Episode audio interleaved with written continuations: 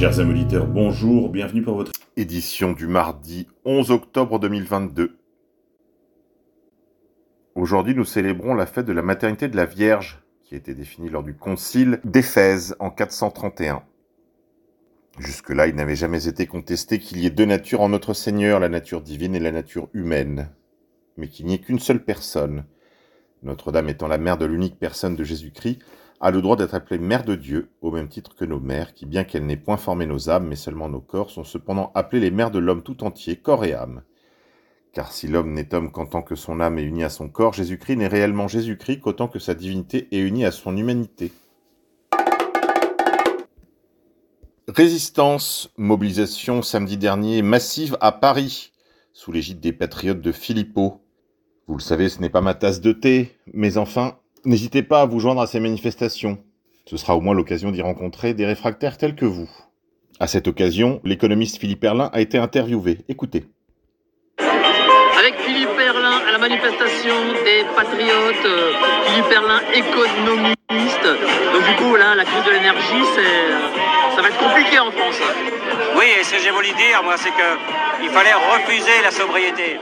La sobriété, c'est un comportement de loser, un comportement de perdant, c'est du défaitisme. C'est la désindustrialisation de la France, c'est l'appauvrissement. Et surtout, le thème de la sobriété, c'est un prétexte du gouvernement pour qu'en cas de problème, il puisse faire reposer la faute sur la population, alors que c'est lui qui est responsable de la crise énergétique en très grande partie. Oui, mais comment vont faire les collectivités locales et les entreprises si elles voient leurs leur euh, factures augmenter par 10, par 15 euh, alors ça va poser d'énormes problèmes. Moi, ce que j'ai dit, c'est qu'il faut communiquer là-dessus.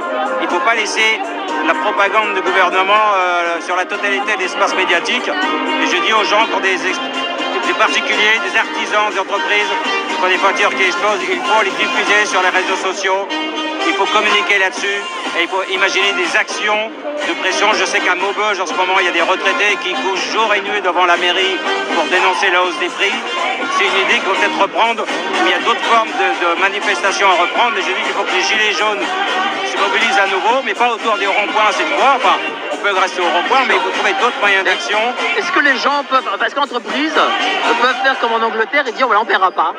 Alors c'est compliqué de dire on ne paiera pas, mais, mais je pense que s'il y a un mouvement de grève important, un refus important, euh, eh bien ça pourra avoir du poids et je pense qu'il faut y réfléchir sérieusement. Alors ma dernière question, est-ce que l'État a vu justement euh, euh, cette hausse de l'énergie? Est-ce que c'est une surprise pour eux?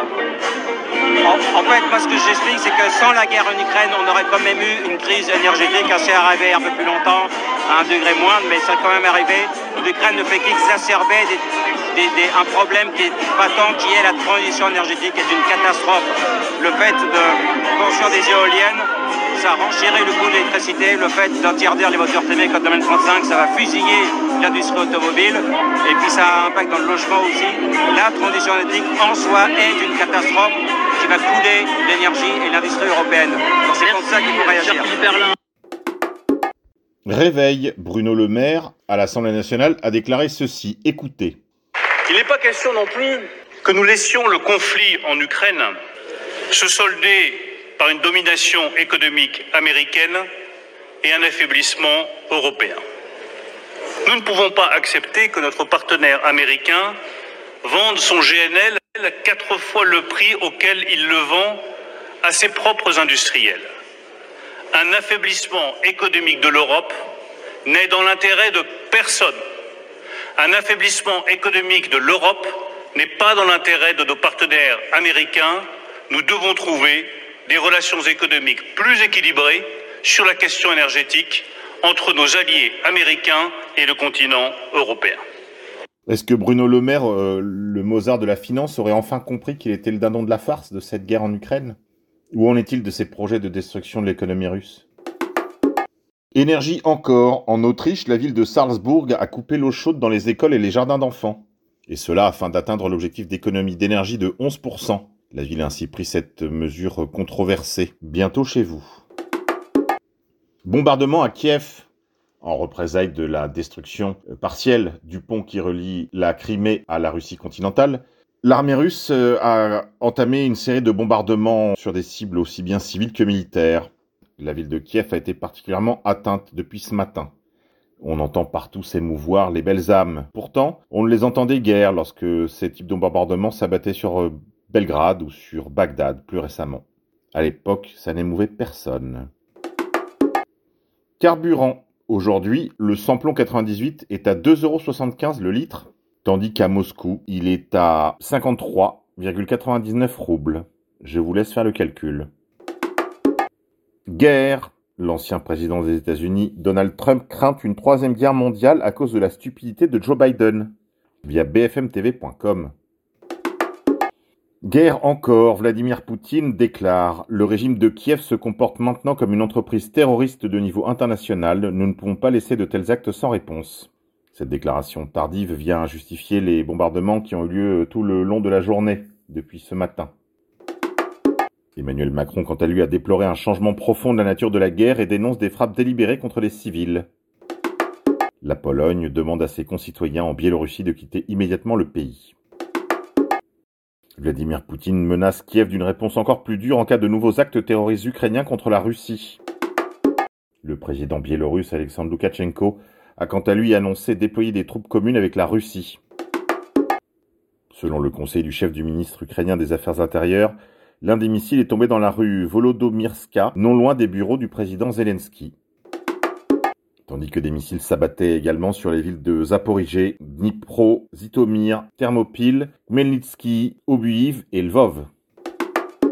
Les milliards de Macron engloutis à perte dans un conflit qui n'est pas le nôtre. Côté des centaines de millions d'euros de matériel et d'armement français dont Macron fait don au pouvoir de Kiev, dégarnissant dangereusement les arsenaux militaires français, le locataire de l'Elysée ouvre également de larges lignes de crédit à l'Ukraine à fond perdu.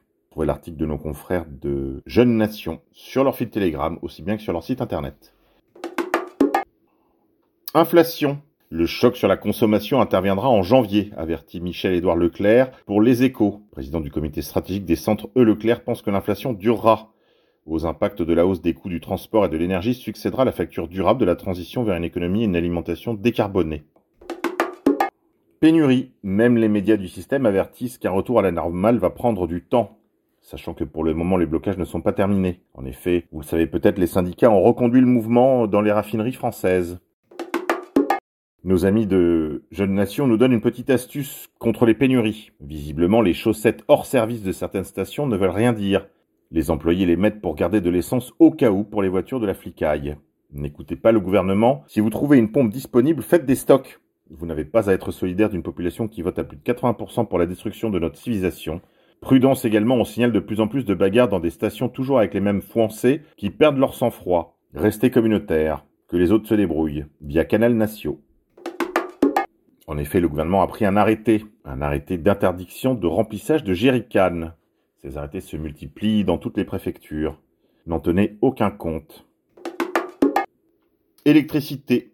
Jean-Noël Barrot, ministre délégué chargé de la transition numérique et des télécommunications, confirme vouloir éteindre à distance les box Internet pour économiser de l'énergie. Écoutez notamment, alors ça en l'occurrence ce sont les opérateurs euh, télécoms, est-ce que ce sera transparent pour le consommateur? Est-ce que lui va avoir une différence euh, dans l'utilisation de, de sa box internet? Est-ce qu'elle va s'éteindre toute seule la nuit, pilotée à distance par l'opérateur?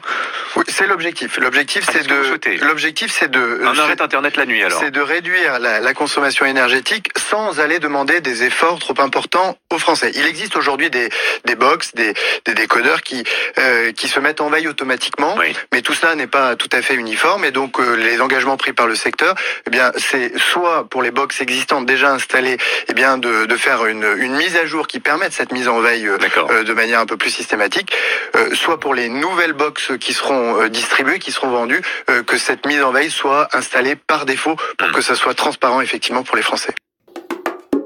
Télécommunications. La 5G n'est pas encore déployée partout, qu'il parle déjà de la sixième.